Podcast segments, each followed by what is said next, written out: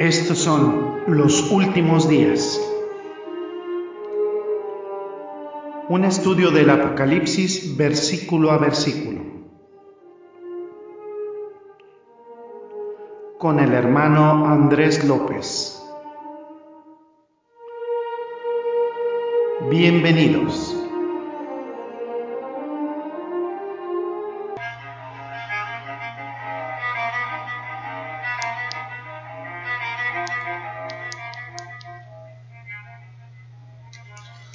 ¿Qué tal amigos, amados radioescuchas, hermanos en Cristo? Bienvenidos a una nueva emisión de su programa, nuestro programa Los Últimos Días, un estudio del Apocalipsis versículo a versículo. Eh, yo soy su hermano y amigo Andrés López, soy su anfitrión y bienvenidos para deleitarnos quienes nos interesa en la palabra de Dios y Vamos a ver el, mensaje que corresponde al día de hoy para este estudio. Está en Apocalipsis capítulo 3 versículos 14 al 22. Dice el mensaje a la Odisea, dice, y escribe al ángel de la iglesia en la Odisea. He aquí el amén, el testigo fiel y verdadero, el principio de la creación de Dios dice esto. Yo conozco tus obras, que ni eres frío ni caliente. Ojalá fueses frío o caliente. Pero por cuanto eres tibio y no eres frío ni caliente, te vomitaré de mi boca. Porque tú dices, yo soy rico y me he enriquecido, y de ninguna cosa tengo necesidad. Y no sabes que tú eres un desventurado, miserable, pobre, ciego y desnudo. Por tanto yo te aconsejo que de mí compres oro refinado en fuego, para que seas rico, y vestiduras blancas para vestirte y que no se descubra la vergüenza de tu desnudez. Y unge tus ojos con colirio para que veas. Yo reprendo y castigo a todos los que amo Sé, pues, celoso y arrepiéntete. He aquí, yo estoy a la puerta y llamo. Si alguno oye mi voz y abre la puerta, entraré a él y cenaré con él y él conmigo.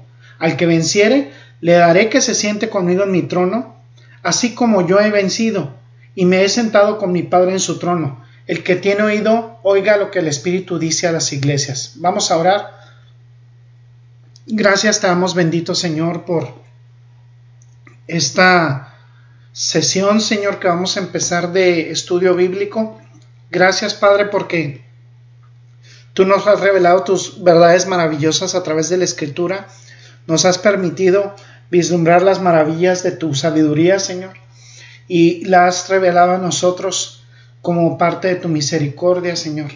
En tu soberanía has permitido que descubramos lo que hay en tu corazón y en tu mente, Señor, y nos lo has revelado para que nosotros estemos siempre alertas y que podamos advertir a las personas que están en esta circunstancia, encontrarse en una iglesia que no es iglesia, y que puedan salir, Señor, de ahí, si tú lo permites, Padre, porque tú has dispuesto a quienes demos de seguirte desde antes de la fundación del mundo, te exaltamos, bendecimos tu santo nombre por siempre, en Cristo Jesús oramos, amén.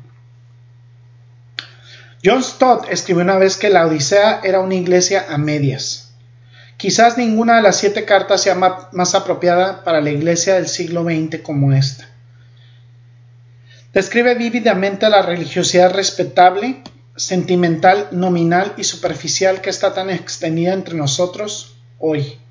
Nuestro cristianismo es fofo y anémico porque nos hemos dado un baño tibio. Y eso también describe igual a la iglesia del siglo XXI. Esto fue escrito el siglo pasado y aún así sigue vigente en este siglo XXI. Este es un pueblo que no es salvo, pero no es un rechazo absoluto, no es, un repudio, no es hostilidad hacia el Señor exteriormente. Probablemente nombraron su nombre, pero les, les sugiero que Jesús dijo, prefiero tenerte frío que así. Prefiero que seas una ramera a que seas un fariseo. Prefiero que seas un pecador que conoce su pecado que un hipócrita que no lo reconoce.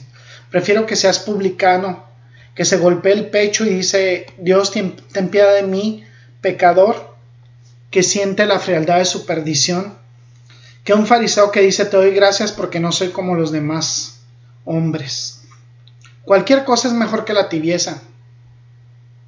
Pero había incluso algo peor que ser tibios y ese era el autoengaño. Fíjense lo que dice en el versículo 17. Dice en el versículo 17. dice, porque tú dices, yo soy rico y me he enriquecido, y de ninguna cosa tengo necesidad, y no sabes que eres un desventurado, miserable, pobre, ciego y desnudo. Palabras muy duras. La segunda condenación, porque dices yo soy rico, es una, son personas que se sienten ricas y me he enriquecido y de nada tengo necesidad y no sabes que eres un desdichado y miserable y pobre y ciego y desnudo. Porque tú dices, dice la primera parte. Y podemos ver en, en, el capítulo 7 de Mateo, que ya pronto lo vamos a ver, que hablamos que lo que nosotros decimos debemos hacer. Si decimos, debemos hacerlo. ¿Sí? Si, si no lo hacemos, aunque lo digamos, no significa nada. Lo que importa si, si, es, si decimos que lo vamos a hacer es que lo hagamos. Si no, no sirve de nada que lo digamos.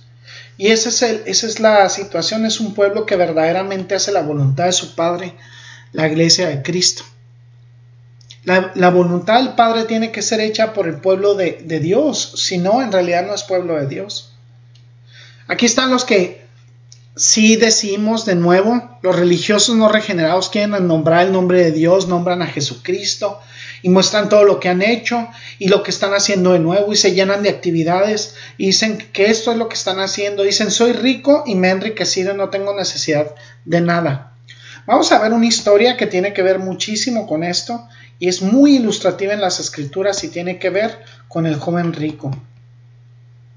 Está en Mateo capítulo 19 versículos 16 al 30. También dan una cuenta en Marcos 10, del 17 al 31, y Lucas 18, del 18 al 30, pero esta vez vamos a leer la, la, el relato de, eh, que está en el Evangelio según San Mateo. Y dice, entonces vino uno y le dijo, Maestro bueno, ¿qué bien haré para tener la vida eterna? Él le dijo, ¿por qué me llamas bueno? Ninguno es bueno sino Dios sino uno, Dios. Mas si quieres entrar en la vida, guarda los mandamientos. Le dijo, ¿cuáles? Y Jesús le dijo, no matarás, no adulterarás, no hurtarás, no dirás falso testimonio, honra a tu padre y a tu madre, y amarás a tu prójimo como a ti mismo. El joven le dijo, todo esto he guardado desde mi juventud, ¿qué más me falta? Jesús le dijo, si quieres ser perfecto, anda, vende lo que tienes y dalo a los pobres, y tendrás tesoro en el cielo, y ven y sígueme. Oyendo esta palabra se fue triste porque tenía muchas posesiones. Entonces Jesús dijo a sus discípulos, De cierto os digo, que difícilmente entrará un rico al reino de los cielos. Otra vez os digo que es más fácil pasar un camello por el ojo de una aguja que entrar un rico en el reino de Dios. Sus discípulos, oyendo esto, se asombraron de gran manera diciendo, ¿quién pues podrá ser salvo? Y mirándolos Jesús les dijo, para los hombres esto es imposible, mas para Dios todo es posible. Entonces respondiendo Pedro le dijo, He aquí, nosotros lo hemos dejado todo y te hemos seguido. ¿Qué pues tendremos? Jesús les dijo, De cierto, os digo que en la regeneración, cuando el Hijo del Hombre se siente en el trono de su gloria, vosotros que me habéis seguido también os sentaréis sobre doce tronos, para juzgar a las doce tribus de Israel. Y cualquiera que haya dejado casa, o hermanos, o hermanas, o padre o madre, o mujer, o hijos o tierras por mi nombre, recibirá cien veces más y heredará la vida eterna. Pero muchos primeros serán postreros y postreros primeros. Así dice la palabra de Dios. Y es, es lo que pasa, o sea, pasa esto con la Odisea. La Odisea era una ciudad muy rica, tenía muchas riquezas materiales, daba a su pueblo una falsa seguridad, una apariencia de, de prestigio social, eran famosos por esa riqueza. Y aparentemente la iglesia pensaba también que era rica. Ustedes están, ah, van hablando de dinero aquí. Bueno, no precisamente, no, no podemos pensar que hablaban de dinero. Pensaron que eran ricos en una realidad espiritual, pensaban que tenían riquezas espirituales. Podemos ir un paso más allá.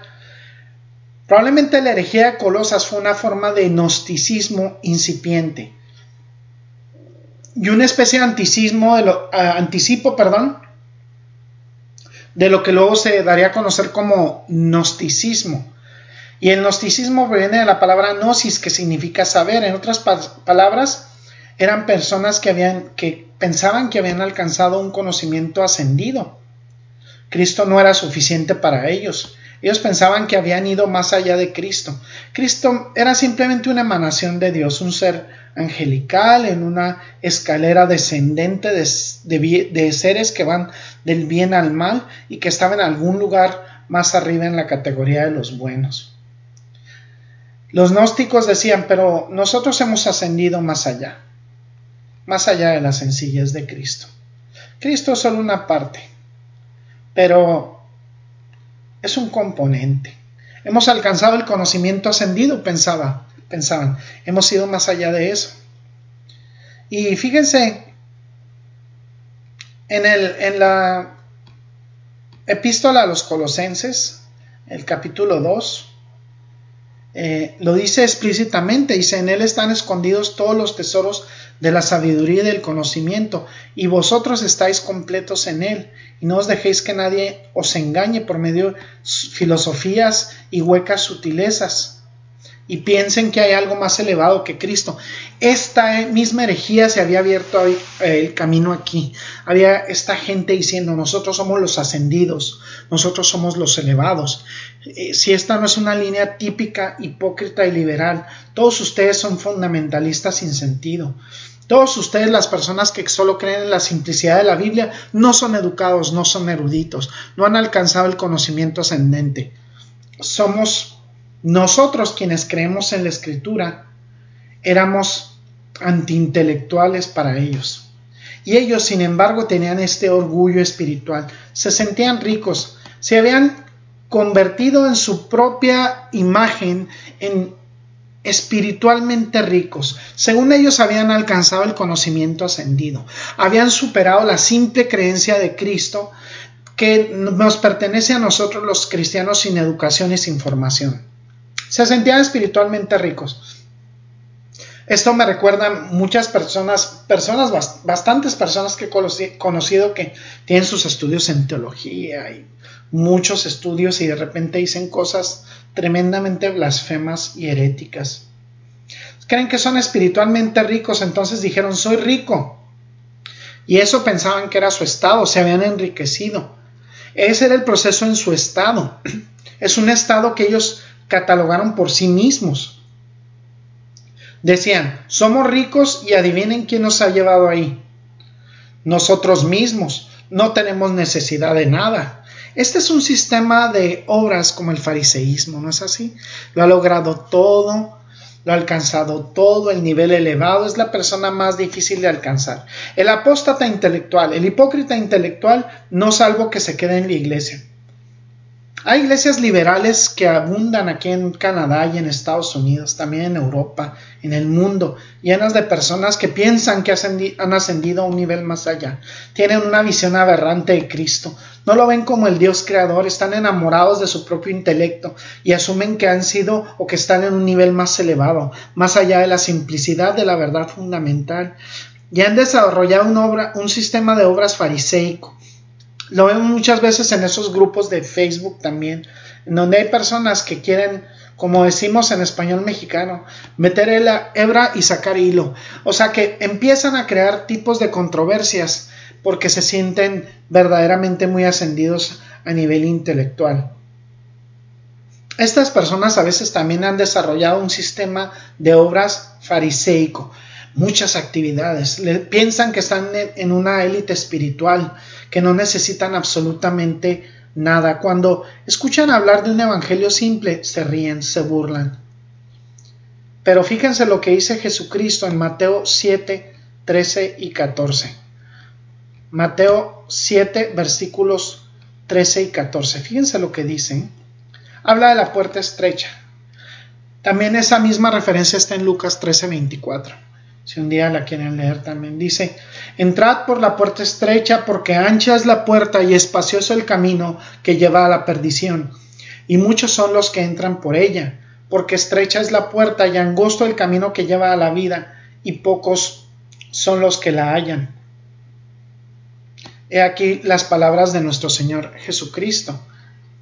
Son los que van por el camino ancho, el camino de la religión que dice cielo, por fuera, pero en realidad termina en infierno. Ninguna de estas filosofías huecas dicen que van al infierno. Fíjense lo que dice en Mateo capítulo 27, versículos 24 y al 27 dice, Cualquiera pues que me oye estas palabras y las hace, lo compararé a un hombre prudente que edificó su casa sobre la roca, descendió lluvia y vinieron ríos y soplaron vientos y golpearon contra aquella casa, y no cayó porque estaba fundada sobre la roca. Pero cualquiera que me oye estas palabras y no las hace, le compararé a un hombre insensato, que edificó su casa sobre la arena, y descendió lluvia, y vinieron ríos, y soplaron vientos, y dieron con ímpetu contra aquella casa, y cayó, y grande fue su ruina. He aquí cómo lo describe nuestro Señor Jesucristo. Él les dice, miren, ¿no saben? Esto tiene que ser genial. Dicen que tienen todo este material espiritual y en realidad no saben nada, son miserables. ¿Y saben por qué? Porque están ciegos, son pobres y están desnudos, son desgraciados, ese es su estado, esa, esa condición miserable, esa es la condición que tienen. Tienen pobreza, tienen ceguera y tienen desnudez. La condición tibia es, en resumen, una receta perfecta para la perdición, para el cambiar a un camino que lleva simplemente al infierno. Es la condición enfermiza de quienes piensan que son espiritualmente ricos, cuando están en bancarrota. Piensan que todo lo que hacen es hermoso cuando en realidad es miserable. Muchas de esas congregaciones que vemos abundantes en actividades que nada aprovechan, que no se dedican a evangelizar, que se dedican a tener actividades y actividades inútiles, que parecen un club social. Ahí están en bancarrota. Piensan que eso es hermoso cuando es miserable.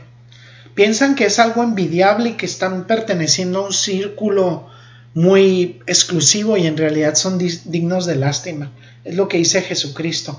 Cuando pueden ver todo claro, no ven nada, están ciegos como una piedra, están vestidos de supuestas galas espirituales, como esas que vemos adornando a los jerarcas de la Iglesia Católica Romana con todo su oro y con toda su parafernalia, y en realidad están completamente desnudos. Eso es lo que está pasando. Lo tienen verdaderamente todo contemplado al revés porque no entienden la dinámica del reino de Dios. Pueden tener una cuenta en el banco espiritual, una cuenta bancaria, y pueden estar vistiendo esta lana negra brillante y pueden decir que tienen el colirio para ver bien, pero en realidad son pobres, son pobres y ciegos y desnudos, son personas dignas de lástima, viven unas vidas tristes, pobres, miserables, no tienen riqueza, no tienen ropa, no tienen visión, están ciegos, están desnudos, dan vergüenza y están en bancarrota. Ese es el mensaje que podemos declararle a la iglesia liberal. Es el mensaje que podemos declararle a todas esas iglesias que no son iglesias. Y fíjense lo que dice en el versículo 18. Impresionante lo que dice en el versículo 18. Dice nuestro Señor, dice, por tanto, yo te aconsejo que de mí compres oro refinado en fuego, para que seas rico y vestiduras blancas para vestirte, y que no se descubra la vergüenza de tu desnudez, y unge tus ojos con colirio para que veas. Fíjense, así lo cataloga nuestro amado Jesucristo. Y eso me recuerda que todavía son dignos de invitación. Fíjense lo misericordioso de nuestro Dios. Ellos, Jesucristo dice, tú tienes que venir y comprarme a mí oro fino y tienes que comprarme vestiduras y tienes que comprarme colirio para que, para que veas. Hay una pregunta impresionante aquí. Nosotros podemos pensar en el término comprar. ¿Por qué dice Jesucristo comprar? Y es algo que vamos a analizar en nuestro próximo estudio. Es algo bien interesante. Aquí lo dejamos por el momento y esta es una invitación a ti, amado Radio Escucha, que nos escuchas y que no has reconocido a Jesucristo no le has reconocido, no le has recibido como tu único y suficiente Señor y Salvador. Seguramente tú has pecado. Si dices que no has pecado, dice la Biblia primera de Juan capítulo 1 versículo 8. Si decimos que no tenemos pecado, nos engañamos a nosotros mismos. Dice, y la verdad no está en nosotros, dice la escritura. ¿Qué significa esto? Todos hemos pecado y hemos transgredido el mandamiento de Dios, los mandamientos del Señor. Dice la escritura que no hay justo ni aun uno. Y la forma de, de ser salvo es creer en Jesucristo. Y dice que de esa manera seremos salvos. Porque si no creemos en Jesucristo vamos a morir en nuestros pecados. Si creemos que Jesucristo es y podemos confiar en Él como nuestro único y suficiente Señor y Salvador, para seguirle, obedecerle, cargar nuestra cruz y, seguirle en su camino. Entonces, si no lo hacemos, vamos a morir en nuestros pecados. Nuestro destino en la eternidad es el infierno, el destino de cualquier ser humano es el infierno aquellos que hemos reconocido a Jesucristo como nuestro único y suficiente Señor y Salvador, tenemos la garantía de que nadie nos va a apartar de Él. Dice que ni la vida, ni la muerte, ni los ángeles, ni los principados, ni cualquier cosa creada nos puede separar el, del amor de Cristo, ni enfermedad, ni desnudez, ni prisiones. Porque dice Romanos 10, capítulo, capítulo 10, versículos 9 y 10, dice que si confesamos con nuestra boca que Jesucristo es el Señor, si creemos en nuestro corazón que Dios le levantó de los muertos, seremos salvos. Porque dice que en el con el corazón se cree para justicia, pero con la boca se confiesa para salvación. ¿Y cómo podemos pedir esa salvación por parte de Jesucristo? Orando, en donde te encuentres ahorita, en la intimidad de tu casa, de, de tu cuarto, Ora y pídele perdón al Señor Jesucristo para que Él te libre de la condenación del infierno. ¿Cómo lo haces? Ora con tus propias palabras. Yo no te puedo dar un script de cómo le pidas perdón a Dios. Tú pídele perdón a Cristo utilizando tus propias palabras y pídele que tu santo, su Santo Espíritu abunde en ti para que tú puedas reconocerle y tu vida pueda ser transformada. Reúnete en una congregación que tenga sana doctrina, lee la escritura, lee la palabra de Dios día con día, empieza por el Evangelio de Juan. Si eres un nuevo creyente, esa transformación la verás tú en, tu vida y vas a ser testigo y es una transformación que viene por parte de Jesucristo a través del Espíritu Santo. Entonces, yo te invito a que, lo hagas el día de hoy, es el día de salvación. No esperes a más tarde, no esperes a mañana porque mañana puede ser demasiado tarde. Nosotros no tenemos la vida garantizada, nosotros podemos morir en cualquier instante. Este mismo instante puedes morir y puedes, puedes despertar en una realidad triste en el infierno eterno que ha sido preparado para el diablo y sus ángeles, pero que también va a estar lleno de personas que no reconocieron a Jesucristo como su único y suficiente Señor y Salvador. Estas son las buenas nuevas. No puede haber buenas nuevas sin que primero no entiendas que hay malas noticias y las malas noticias es que sin Cristo la única eternidad que espera a tu alma es el infierno eterno. Vamos a orar. Gracias, bendito Señor, te damos por esta palabra que nos has dado el día de hoy, Señor. Gracias por tu constante bendición, Padre. Gracias por tu constante provisión y gracias por habernos enseñado que eh, una iglesia apóstata, una iglesia que no te sigue y no sigue tus mandamientos y no sigue tus enseñanzas, es una iglesia que está perdida y no es verdaderamente iglesia. Gracias bendito Señor, permítenos tener más discernimiento y poder distinguir la verdad de la mentira. Te exaltamos y glorificamos por siempre tu nombre en Cristo Jesús. Amén.